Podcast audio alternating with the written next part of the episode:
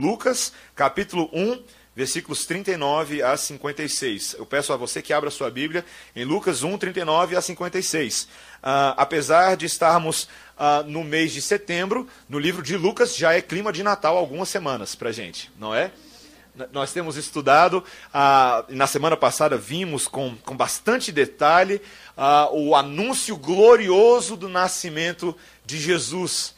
Esse evento que mudou, ou que começa a inaugurar, os dias que vão mudar de uma vez por todas o curso da história da humanidade. E ainda nos encontramos no meio dessa narrativa, hoje, dos versículos 39 a 46 do capítulo 1, peço a você que considere com bastante atenção e que tenha todo o entendimento de que se fomos trazidos hoje à noite para ler esse texto e nos aprofundarmos nele, é porque o Senhor nos trouxe e nós não estamos aqui para desperdiçar o tempo do nosso Deus, não é verdade? Nós estamos aqui para aproveitar cada segundo da, do banquete espiritual que ele nos oferece. Preste atenção com fé na palavra do Senhor. Naqueles dias, dispondo-se Maria, foi apressadamente à região montanhosa, a uma cidade de Judá entrou na casa de Zacarias e saudou Isabel. Ouvindo estas a saudação de Maria, a criança lhe estremeceu no ventre. Então Isabel ficou possuída do Espírito Santo e exclamou em alta voz: Bendita és tu entre as mulheres, e bendito o fruto do teu ventre. E de onde me provém que me venha visitar a mãe do meu Senhor? Pois logo que me chegou aos ouvidos a voz da tua saudação, a criança estremeceu de alegria dentro de mim. Bem-aventurada a que creu, porque serão cumpridas as palavras que lhe foram ditas da parte do Senhor. Então Maria disse: A minha alma engrandece ao Senhor, e o meu espírito se alegrou em Deus, meu Salvador, porque contemplou na humildade da tua serva, da sua serva Pois desde agora todas as gerações me considerarão bem-aventurada, porque o poderoso me fez grandes coisas. Santo é o seu nome.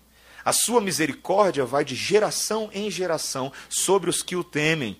Agiu com o seu braço valorosamente, dispersou os que no coração alimentavam pensamentos soberbos. Derribou do seu trono os poderosos e exaltou os humildes. Encheu de bens os famintos e despediu vazios os ricos. Amparou a Israel, seu servo, a fim de lembrar-se da sua misericórdia, a favor de Abraão e de sua descendência, para sempre, como prometera aos nossos pais. Maria permaneceu cerca de três meses com Isabel e voltou para casa. Até aqui a palavra do Senhor. Vamos orar mais uma vez, irmãos. Santo Deus, que palavras tremendas são essas registradas, inspiradas pelo Teu Santo Espírito há dois mil anos atrás, nos alcançam hoje e nos falam de coisas grandiosas demais para nós. Pedimos que o Senhor nos conceda aquele privilégio de conseguir nessa noite esquadrinhar apenas um pouquinho do Teu grande mistério revelado a nós, Senhor. Que a Tua palavra gere em nossos corações um desejo de aprender mais de Ti, de conhecê-lo melhor, Senhor. Que nós possamos entender que o fato de estarmos aqui hoje à noite é porque o Senhor nos selecionou, nos separou, nos chamou para si, a fim de que nós pudéssemos entender a Tua vontade. Ajuda-nos nessa tarefa, em nome de Jesus e pelo poder do Teu Santo Espírito. Amém. Amém. E os irmãos sabem, os que já tentaram marcar aconselhamento pastoral comigo, pastor Emílio ou Breno, quarta-feira, 11h30 da manhã, vocês não conseguem, porque a gente diz para todo mundo que a gente tem o nosso momento cívico. É a hora que o reverendo Emílio diz para todo mundo que a gente fica de pé e canta o hino nacional e todos os hinos à bandeira possíveis. Isso, na verdade, não acontece, tá, irmãos? É só uma brincadeira que a gente faz. E essa brincadeira uh, surgiu, na verdade, o que a gente tem às 11h30 da manhã é a nossa reunião pastoral. Nós temos a nossa reunião de oração, estudo bíblico dos pastores. Mas essa brincadeira surgiu quando nós conversávamos sobre uh, qual dos hinos é o hino mais bonito, o hino nacional mais bonito, já composto pelos homens. Dos hinos que nós já ouvimos, o hino nacional americano, o hino brasileiro e aqueles que a gente não conhece tão bem, mas a gente acha a melodia bonita, realmente o nosso consenso foi de que o hino brasileiro é belíssimo. Nós acabamos de passar pelas Olimpíadas, agora estamos tendo as Paralimpíadas e mais uma vez uma oportunidade de ouvirmos com vez após vez o nosso hino sendo cantado, principalmente quando a gente ganha uma medalha de ouro, que é muito bom, não é verdade? Mas o nosso hino que traz lágrimas aos olhos daqueles que estão presentes ah, nas arenas esportivas, para os espectadores, ele diz: Ouviram do Ipiranga as margens plácidas de um povo heróico, o brado retumbante. Ele tem um elemento triunfal muito forte, um elemento de, de vitória. E, e quando nós cantamos esses hinos, ou esse hino, ele produz em nosso coração um desejo de que a vida seja assim. Existe um elemento de esperança aliado à nossa história, aquilo que nós passamos, o que estamos vivendo e aquilo que aspiramos para o futuro, uh, que realmente faz o nosso coração uh, ansiar pelo sol da liberdade em raios fúlgidos, né, que brilha no céu da pátria nesse instante, e por aí vai.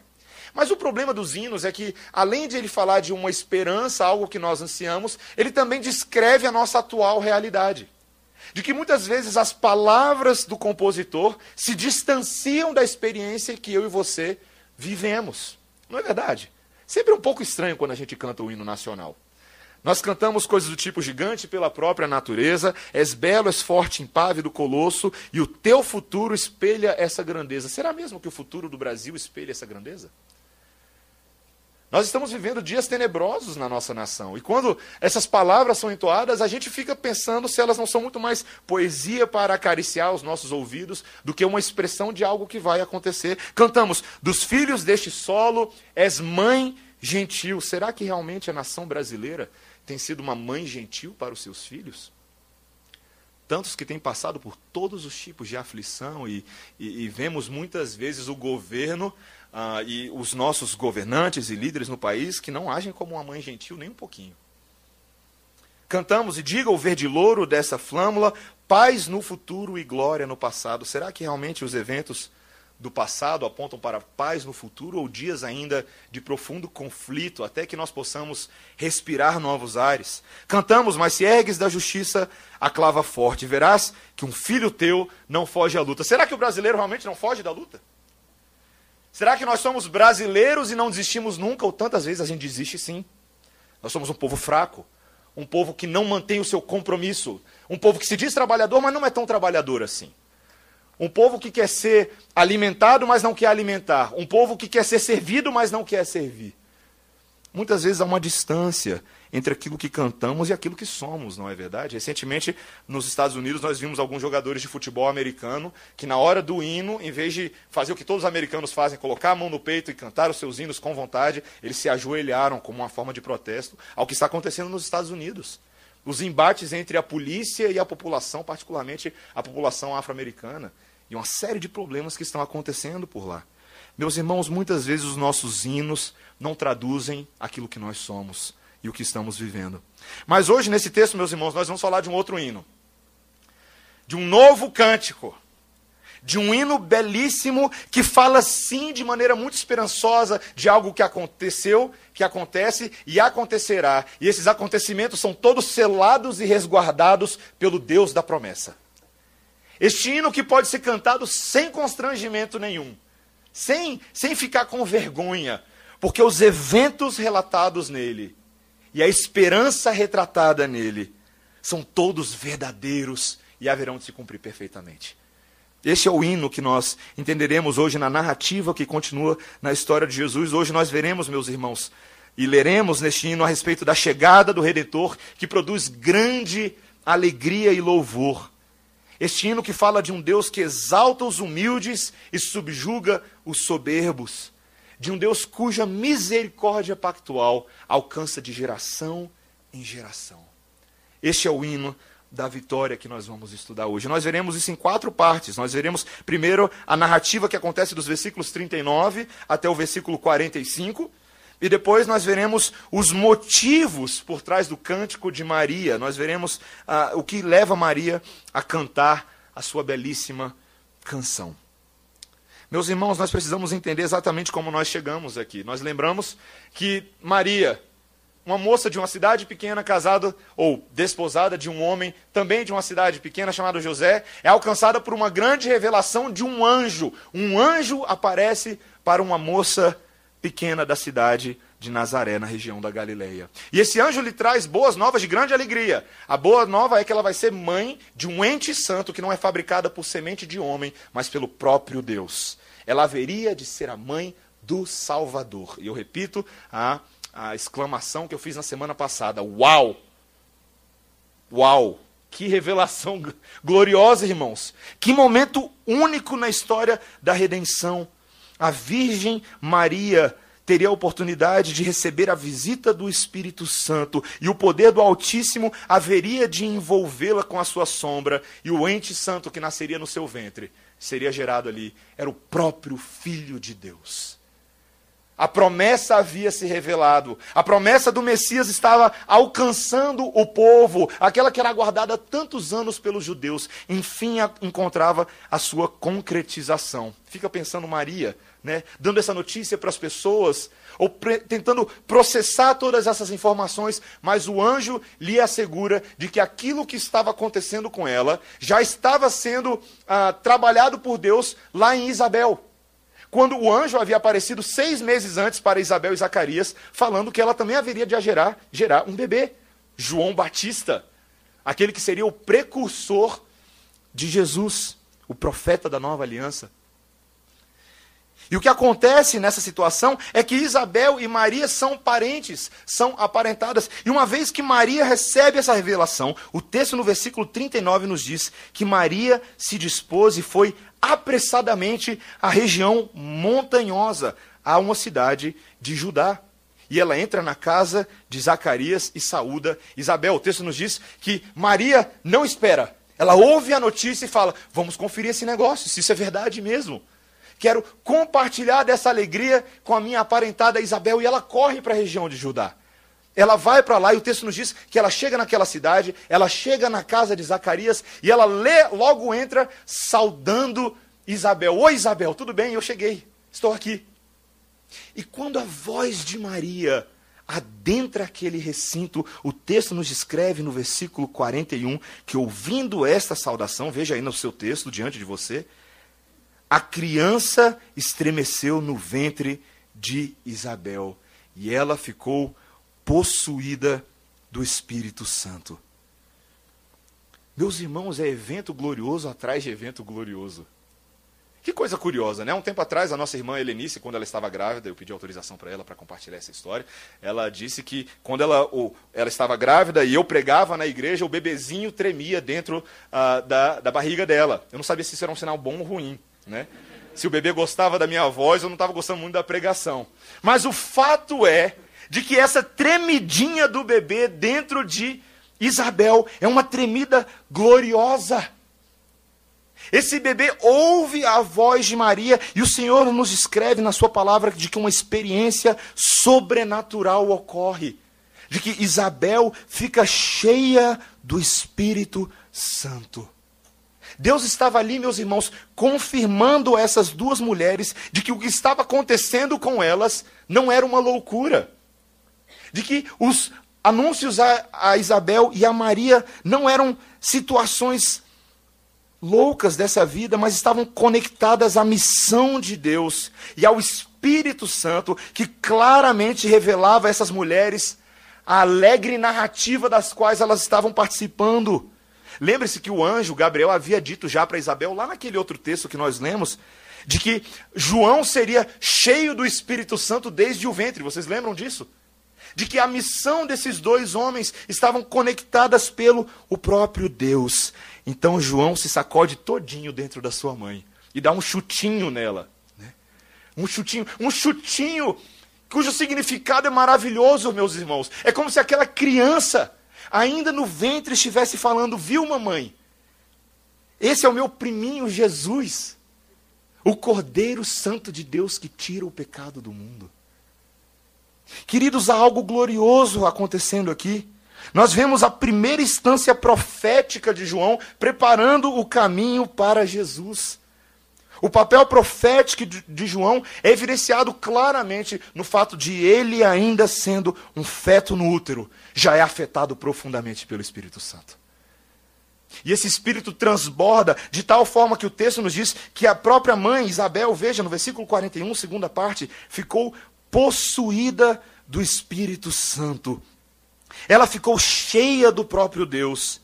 E essa essa possessão do espírito que ocorre com ela leva ela a de maneira muito espontânea, muito alegre. Veja o versículo 42, ela exclamou em alta voz: O que? Bendita és tu entre as mulheres, e bendito o fruto do vosso ventre. Você já teve a experiência de ficar cheio do Espírito Santo e querer gritar de alegria ao Senhor? Isso já aconteceu com você? Se isso nunca aconteceu a você, Peça ao Senhor que te dê a oportunidade disso acontecer. Peça ao Senhor que confirme no seu coração as verdades de Deus e que, uma vez confirmadas, o Espírito Santo te aqueça. Isso te leve a ter vontade de cantar de alegria e exclamar ao Senhor pelos seus grandes feitos. É isso que acontece com essa mulher. Ela fica cheia do Espírito Santo e ela diz: Maria, que bênção! Bendita és tu entre as mulheres, e bendito o fruto do vosso ventre. Ela explode em ação de graça, pelo que está constatando. E essa ação de graça é acompanhada de uma certa curiosidade por causa do privilégio da visita. Você vê, olha o que ela diz aí logo no versículo 43: E de onde me provém que me venha visitar a mãe do meu Senhor? Uau, que declaração! Não apenas ela, a curiosidade dela já está identificada com a missão que Maria tem agora na terra, mas de que o bebê que ela carrega no ventre é o Senhor de Isabel. Uau! Vejam, meus irmãos, que momento glorioso. Veja que Isabel está familiarizada com a promessa do anjo de que Fabel, Isabel, também como uma boa serva do Senhor, aguarda ansiosamente a promessa do Messias da antiga aliança. De que ela conhecia a expectativa, de que ela compartilhava dessa expectativa. Ela reconhece que esse bebê não é qualquer bebê. De que esse bebê que está no ventre de Maria é melhor do que o bebê dela. De que é um bebê superior de que é um bebê único, de que é um bebê divino, de que é um bebê salvador, de que é o próprio Deus sendo gerado. É curioso, meus irmãos, como o apóstolo Paulo reconhece a verdade do que está acontecendo aqui, quando, em outra ocasião, lá em 1 Coríntios 12, versículo 3, ele diz: Ninguém pode dizer Senhor Jesus, senão pelo Espírito Santo. Interessante isso. Quando estamos cheios do Espírito Santo, a terceira pessoa da Trindade, cuja função é confirmar a obra da segunda pessoa da Trindade, nós reconhecemos Jesus como Senhor. Essa é a obra do Espírito Santo. Essa é a verdadeira doutrina do Espírito Santo. Ele, como auxiliador, é aquele que vem confirmar nos nossos corações, nas nossas vidas, a obra de Jesus. Essa é a função dele. Quando Jesus Cristo subiu aos céus, vocês lembram?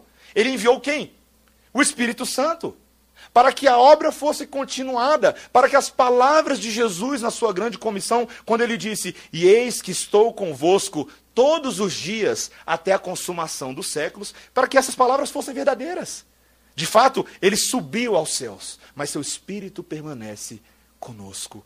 E esse espírito já estava dando mostras do que ele haveria de fazer Veja como Isabel descreve, ela diz logo aí nesses versículos, no versículo 44, pois logo que chegou aos ouvidos a voz da tua saudação, a criança estremeceu dentro de mim. É como alguém sem palavras para descrever o que está acontecendo, vocês percebem isso? Eu não sei o que aconteceu, eu ouvi a sua voz e a criança tremeu dentro de mim. Ela estava tão feliz, tão feliz. Observe, meus irmãos, curiosamente, que Isabel não reclama das implicações dos anúncios angelicais. Vocês lembram o que aconteceu com o marido dela quando o anjo visitou? Da última vez que o anjo visitou, há seis meses atrás, meu marido ficou mudo. E há seis meses, Zacarias não falava uma palavra. E detalhe que ela não reclama disso, mas também não agradece isso como se fosse uma bênção, né? Ah, Maria, nem te conto. Desde que o anjo Gabriel apareceu, meu marido não fala mais nenhuma palavra, uma bênção. Deixa eu comprar tudo que eu quero, assistir tudo que eu quero. Não é exatamente assim que acontece, não é verdade?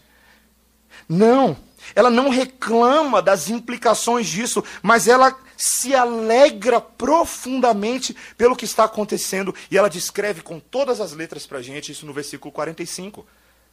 Ela diz: Bem-aventurada a que creu porque serão cumpridas as palavras que lhe foram ditas da parte do Senhor. Ela está grata diante do Senhor, porque Maria não duvidou como seu marido Zacarias duvidou. Não, Porque Maria, no texto anterior que nós lemos, no versículo 38, ela diz: Se cumpra em mim conforme a tua palavra. Maria se submeteu, e porque essa serva se submeteu, meus irmãos, o Messias viria. Vocês entendem como a fé do povo de Deus é motivo de alegria para o povo de Deus? Quando o povo de Deus crê na promessa de Deus, isso deveria nos alegrar. Porque significa que agora estamos abertos para que o Senhor opere em nós a sua vontade. E quão boa e quão maravilhosa é a vontade de Deus, irmãos. Quão boa e quão maravilhosa. E vocês conseguem também observar, em termos de aplicação, o sincero apreço e amizade que essas duas irmãs têm umas pelas outras? Essas duas parentes. Os corações delas foram confortados com essa visita, com esse encontro.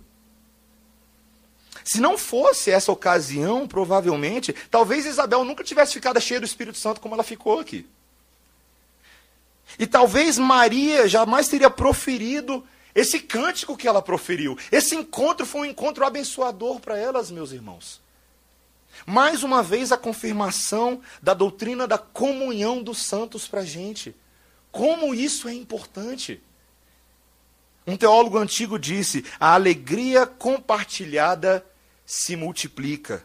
A tristeza se expande ao ser ocultada, mas a alegria ao ser repartida. Nós devemos considerar essa comunhão uns com os outros, irmãos, como um excelente meio de graça para nós. Deus derrama a sua graça quando a nossa comunhão é um compartilhamento das alegrias do reino. E nós deveríamos fazer mais isso. Há um grande benefício para nós em trocarmos nossas experiências nessa caminhada cristã, uma caminhada difícil que nós temos. E eu incentivo cada vez mais a igreja, meus irmãos, que sejamos um povo da comunhão. Não apenas daquela comunhão diversão, tá bom? Essa é boa também. Mas aquela comunhão espiritual, na qual nós compartilhamos os elementos da vida cristã para o nosso próprio aperfeiçoamento para a nossa própria santificação, para o nosso próprio crescimento. Vocês lembram quando Provérbios 27, 17 diz: Como o ferro com o ferro se afia, assim o homem ao seu amigo. Ao seu amigo. A nossa comunhão é um constante afiar de ferros.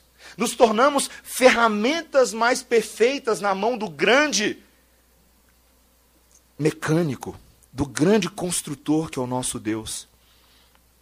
O comentarista J.C. Ryle, bispo, ele falou o seguinte: se nós agíssemos dessa maneira e nós fôssemos mais cuidadosos quanto às nossas amizades, saberíamos melhor o que significa ficar cheio do Espírito Santo de vez em quando.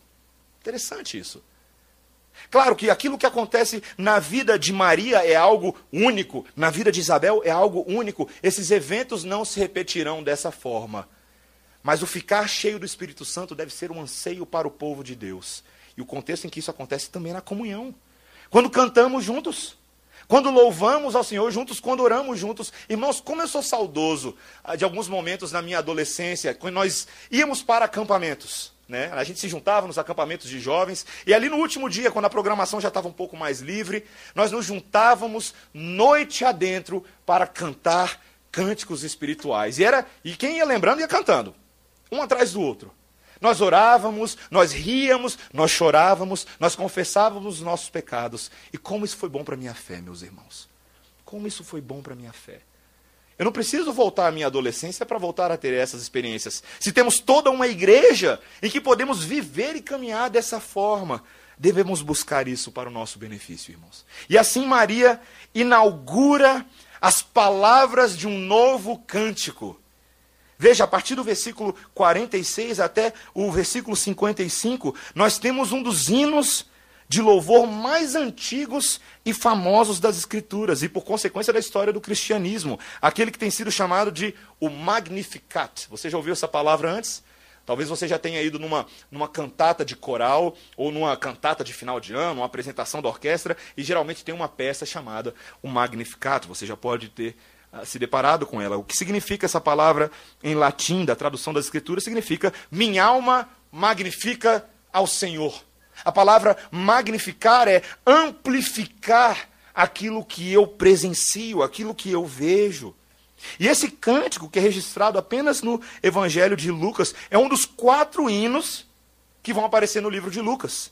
E que compõe essa coleção de cânticos judaico-cristãos primitivos, que são entoados pela igreja há anos. Depois do, do Magnificat, nós veremos, por exemplo, que lá nos versículos 67 a 76, a gente vai ter o Benedictus de Zacarias.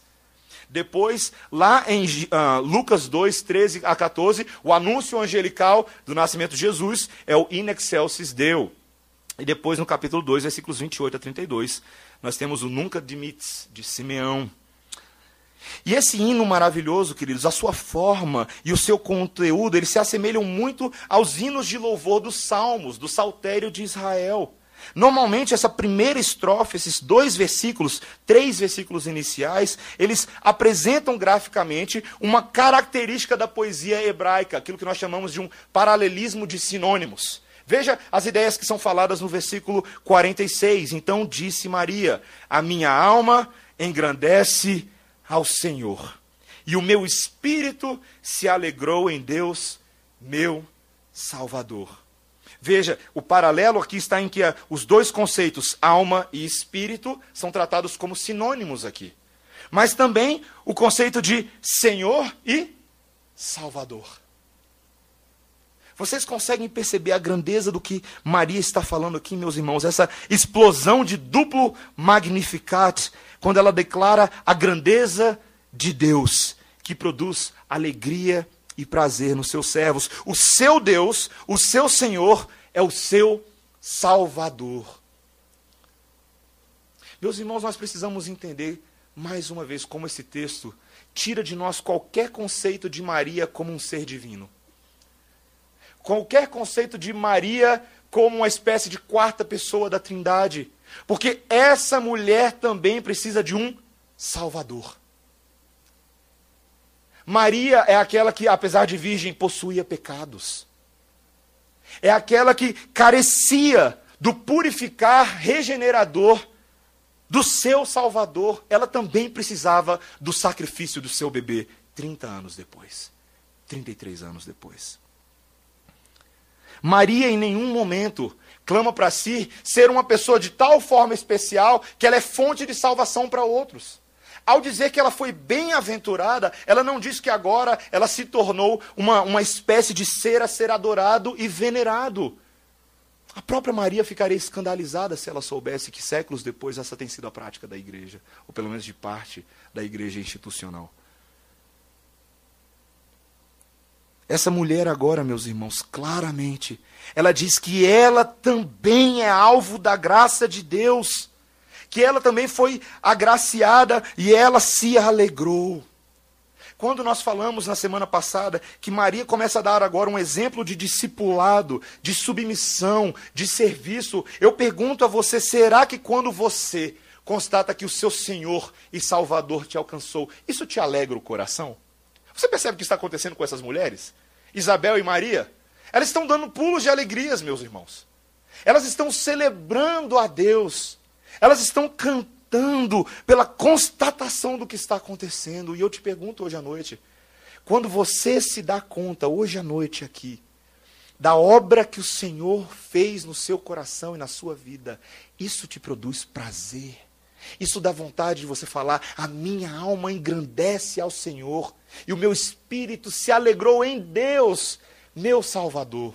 Tem tantas coisas no mundo que nos alegram, não é verdade?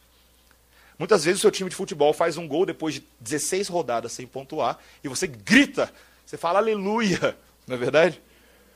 Muitas vezes, aquelas bênçãos que você aguardava te alegram, e até aquelas que te surpreendem te alegram e produzem uma alegria no seu coração. Mas, meus irmãos, essa alegria é indescritível. Ela não pode ser comparada a nada. A alegria de Maria está firmada no caráter de Deus e no fato de ele prover salvação até mesmo para ela. Até mesmo para ela. E vocês conseguem enxergar a pessoalidade da linguagem de Maria? Deus não é um Deus qualquer, distante, afastado dela, não. O que é que ela diz? E o meu espírito se alegrou em Deus. E o que ela diz no versículo 47? Meu Salvador. Meu Salvador. de forma muito semelhante aos salmistas no Antigo Testamento, ela fala do seu relacionamento pessoal com esse Salvador. Ele é meu, esse amado é meu. A minha alma está entregue a Ele. A alegria dela reside nisso. E ela lista para a gente agora, nesse cântico, quais são os motivos que a levam a pensar dessa forma, a, reagir dessa forma. Nos versículos 48 a 49, ela vai mostrar claramente porque Deus se preocupa com os seus servos humildes. Veja o que ela diz. Versículo 48: Porque contemplou na humildade da sua serva, pois desde agora todas as gerações me considerarão bem-aventuradas. A vida de Maria estava seguindo, meus irmãos. Se tudo seguisse como era para seguir, ela ia eventualmente se casar com José, ela ia ter um filho com José, ou uma família, ela ia ter o seu emprego, os seus afazeres, mas a sua vida foi radicalmente transformada, porque Deus tomou uma iniciativa de interferir na história dela. Vocês perceberam isso? Maria não estava contando os dias para falar quando é que o Messias vai vir, quando é que eu vou ficar recebendo aqui a visita do anjo. Não, nada disso aconteceu. Não. Muito pelo contrário. A iniciativa da misericórdia a alcançou. Deus, mesmo sendo tão grande, tão poderoso, ele se volta para essa mulher de forma muito pessoal e ela se enxerga como uma serva essa palavra serva aqui significa escrava. Como ela, tão pequena, pode ser alcançada em sua humildade por um rei tão grande? Essa relação de proporção deveria nos chocar aqui. Maria é menor do que uma formiga aos olhos de Deus, meus irmãos. Muito menor. O nosso Deus é aquele que criou todo o universo, então ele é bem grande. Ele é bem gigante. Ele é maior do que o universo e mesmo todo o universo em toda a sua criação não podem ser comparados aos atributos infinitos e imensuráveis do nosso Deus. Então, o que Maria está descrevendo é que, de alguma maneira, esse Criador do universo veio até a criatura, esse Rei soberano veio até o escravo, até o servo.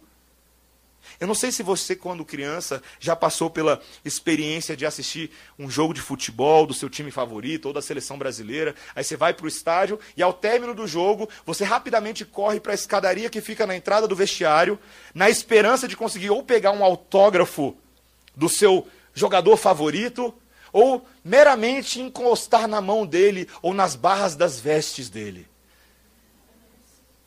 E você estende a sua mão na expectativa de que um deles, apenas um deles, encoste na sua mão. E vai passando todo mundo, eles não estão nem olhando para você, você está aqui, aqui, aqui. Né? E de repente vem o último, quem sabe o Neymar? Quem sabe o Neymar? Logo o Neymar. E ele vem, encosta na sua mão. E você olha para sua mão e você fala, o Neymar me encostou. Você anda a semana inteira desse jeito. Você se senta à mesa para comer, meu filho come. Eu não consigo, eu não consigo. Você não toma banho, você não lava a sua mão aquela mão jamais pode ser encostada novamente. Queridos, qual é a proporção de um Neymar para uma pessoa quando nós comparamos ao toque divino de Deus na vida de Maria? De que não apenas encostou na sua mão, mas veio com a sua sombra por todo o seu corpo e a alcançou com a sua graça e a trouxe para perto. Mas a proporção não é apenas uma de grandeza, meus irmãos, prestem atenção, mas é também uma proporção que diz respeito à santidade de Deus e o pecado de Maria. Maria era pecadora, mas esse Deus é todo santo, todo santo. E aqui, meus irmãos, fica claro a misericórdia de Deus. A misericórdia de Deus que escolhe revelar ao mundo o seu grande plano de salvação colocando o Filho de Deus no ventre de uma pecadora. No ventre de uma pecadora. Meus irmãos, que grandiosa revelação. Maria reconhece claramente: desde agora todas as gerações me, considera me considerarão bem-aventurada, porque o poderoso me fez grandes coisas. E qual é o atributo de Deus que ocupa agora os lábios de Maria quando ela o exalta após falar isso? Ela diz: Santo é o seu nome. Curiosamente, irmãos, é a santidade de Deus que é exaltada pelos lábios de Maria. É exatamente esse aspecto de um Deus que é todo santo, mas misericordioso que a alcança. E meus irmãos, quão bom e quão maravilhoso é pertencer a um Deus cujos atributos são todos realizados em nosso favor de forma perfeita, sem nenhum problema. Deus é todo bom, todo santo, todo justo, todo misericordioso, todo perdoador, todo verdadeiro, todo honesto, todo santo em todo o seu fazer, em todo o seu falar, em todo o seu agir. E Maria vê claramente que esses grandiosos feitos a alcançaram. Ela não para por aí, veja no versículo 50, ela diz: A sua misericórdia vai de geração em geração sobre os que o temem. Agiu com o braço valorosamente, dispersou os que no coração alimentavam pensamentos soberbos. Versículos 52 e 53: Derribou do seu trono os poderosos e exaltou os humildes, encheu de bens os famintos e despediu vazios os ricos. Num linguajar muito parecido com o dos salmistas da antiga aliança Agora, Maria parece de fato falar dos feitos de vitória de Deus no passado, como os salmistas faziam. Quando eles queriam exaltar a Deus pelos seus grandes feitos, normalmente as alusões eram aos feitos que eram reconhecidos pelo povo de Israel como parte da sua história. Provavelmente, Maria, bem como os salmistas, reconheciam os feitos do Senhor quando ele livrou seu servo Noé e sua família por uma arca que navegou aquelas águas 40 dias e 40 noites. Ela lembra dos feitos de José, que foi colocado numa posição de destaque no governo de Egito, do Egito, após uma história cheia de reviravoltas, cheia de altos e baixos, para que ele pudesse gerir o povo de Deus no período da fome. Certamente ela se lembra de Moisés, o bebê hebreu, assassino, libertador. Aquele que foi alcançado por Deus na sarça ardente com uma missão muito maluca de voltar ao faraó e dizer: O eu sou se revelou a mim, deixa o meu povo ir. Com dez pragas, com o mar aberto. Moisés faz parte dessa história de um Deus que depois haveria de sustentar o seu povo no deserto, com milagres, todos os dias. O Deus que haveria de descer com as tábuas da lei no topo do monte Sinai. Certamente, Maria se lembrava de Esther que foi exaltada quando a sua vida esteve por um triz, por amor a Deus e por amor ao povo. Certamente ela se lembrava de Davi. Quem não lembra de Davi? O rei vitorioso, porém adúltero. O rei segundo o coração de Deus, porém aquele que precisou da graça do Senhor. Aquele que foi vitorioso não porque ele era bom demais, mas porque o Senhor dos exércitos foi à frente dele em todas as suas pelejas. Meus irmãos, a verdadeira glorificação de Deus por parte do seu povo vem também quando nós lembramos tudo o que Deus fez por nós. Tudo o que ele fez por nós, seus grandiosos feitos. Será que você se lembra frequentemente dos grandiosos feitos de Deus? Quando você está desanimado? Quando o bicho está pegando para o seu lado? Será que você lembra de que Deus, com a sua poderosa mão, libertou o seu povo que era cativo no Egito por mais de 400 anos? Será que você lembra disso? Será que você lembra do favor de Deus com relação a Ana, esposa de Eucana, que também tinha uma esposa chamada Penina, que tirava sarro dela e a irritava porque ela era incapaz de gerar filhos. Mas ela orou amargamente, pediu ao Senhor que a visitasse e o Senhor lhe concedeu um filho. O cântico de Ana que nós lemos hoje no culto, muito semelhante ao cântico de Maria, não é verdade? Muito semelhante. Maria é colocada para nós nesse texto, queridos, como aquela que reconhece os poderosos feitos de Deus no passado, mas também os poderosos feitos de Deus no presente. Ela sabe que ela faz parte da história do Messias, da história da redenção. Ela se alegra nisso e por isso Ana, no Antigo Testamento, é apenas um protótipo daquilo que Maria haveria de ser. Assim como Ana, a estéril, gera um profeta, um sacerdote chamado Samuel. Maria, a Virgem, regera um rei, sacerdote e profeta que seria o Messias de Israel. E as palavras que ela utiliza são propositadamente semelhantes à história de Ana. Ela enxerga os poderosos feitos de Deus. E esses feitos se manifestam de uma maneira muito específica. O fato de que Deus derrota os inimigos e exalta os humildes. Esse é o padrão de Deus em todas as Escrituras. Nós estamos estudando textos de Gênesis e Êxodo na nossa ah, exposição do Antigo Testamento ah, pela manhã, e nós nos lembramos de quantas vezes o Senhor livrou o seu povo da mão dos seus inimigos, não é verdade? Os egípcios, que foram afogados no Mar Vermelho, os cananeus da terra em que haveria ser habitada pelo povo, os amalequitas, os amonitas, Josué e as batalhas para a conquista da terra prometida. Deus em cada uma delas acompanhou o seu povo. Os juízes que batalharam pelo povo de Deus contra os seus inimigos, Davi e os filisteus, e o gigante falastrão Golias.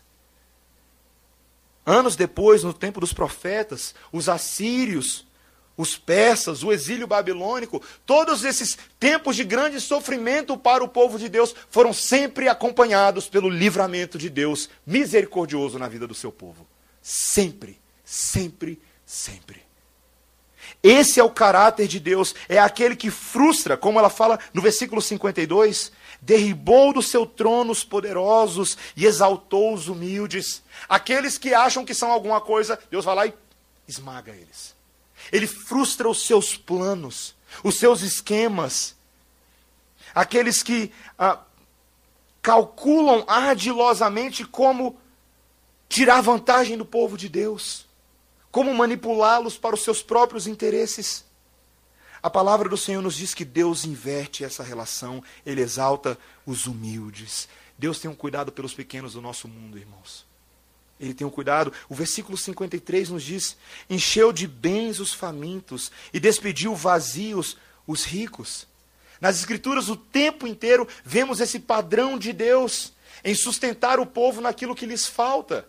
Quando o povo do Egito sai do Egito, depois das dez pragas, Deus ainda manda para Moisés: fala para o povo dar um pulinho lá e recolher tudo de preciosidades que tem no Egito e levar com eles.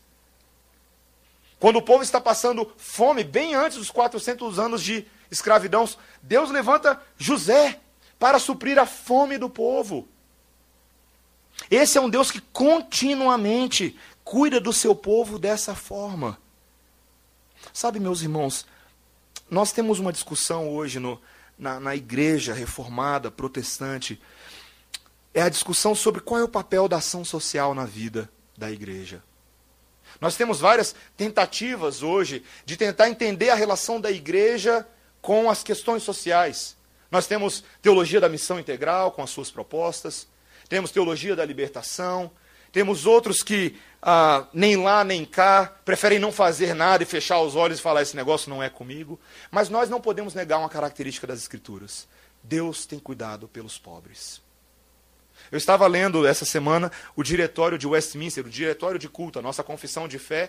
Ela tem também um diretório que nos ensina princípios de liturgia, como adorarmos a Deus. E algo que nunca tinha me saltado aos olhos, mas saltou bastante os olhos essa semana, é de que existe uma prática cultica da Igreja Reformada Histórica sobre o dar esmolas. Dar esmolas. A palavra esmola, para a gente hoje em dia, ela é muito caracterizada por um certo aspecto negativo, não é verdade? Pejorativo. A gente pensa em esmola como restos ou como uma relação quebrada na sociedade que não se define muito bem. Mas as esmolas foram exaltadas pelo Senhor Jesus Cristo como uma prática daqueles que verdadeiramente amavam a Deus. Vários textos que nós veremos no Evangelho de Lucas e em outros textos mostram que se nós somos verdadeiros servos de Deus, em alguma esfera nós nos preocupamos com aqueles que são excluídos e alijados. Ainda que não esteja propondo para a igreja hoje à noite um modelo final, essa preocupação deve estar no coração da igreja. O bom samaritano está aí para nos constranger a todos, não é verdade, irmãos? Paulo, tantas vezes, ao dar instrução para os seus discípulos e receber instruções de Pedro, sempre recebeu a orientação: não se esqueça dos pobres. A pobreza desse mundo não pode ser totalmente consertada pela igreja, isso é impossível, meus irmãos. Mas a igreja não pode fechar a cara, fechar o, os olhos e achar que esse assunto também não diz respeito à nossa atuação nesse mundo como servos fiéis ao Senhor. Como servos fiéis ao Senhor. Mas a verdade, meus irmãos, é que biblicamente falando, a pobreza ela é mais do que um estado do corpo ou dos bens materiais, mas ela é um indicativo da situação da alma do homem. O pobre é aquele que não tem esperança. O pobre é aquele que de fato está perdido. E nós sabemos que a grande perdição do homem nesse mundo não é a falta de um agasalho, não é a falta de um cobertor, mas é a falta de um salvador. Esses são os verdadeiros pobres desse mundo. E por isso Maria encerra o seu cântico nos lembrando das palavras dos versículos 54 a 55. Quando ela diz: Amparou a Israel, seu servo, a fim de lembrar-se da sua misericórdia. Ao falar sobre o amparo, rapidamente nós poderíamos pensar no amparo meramente material, porque Deus de fato supriu as necessidades materiais de Israel, mas não é disso que ela está falando.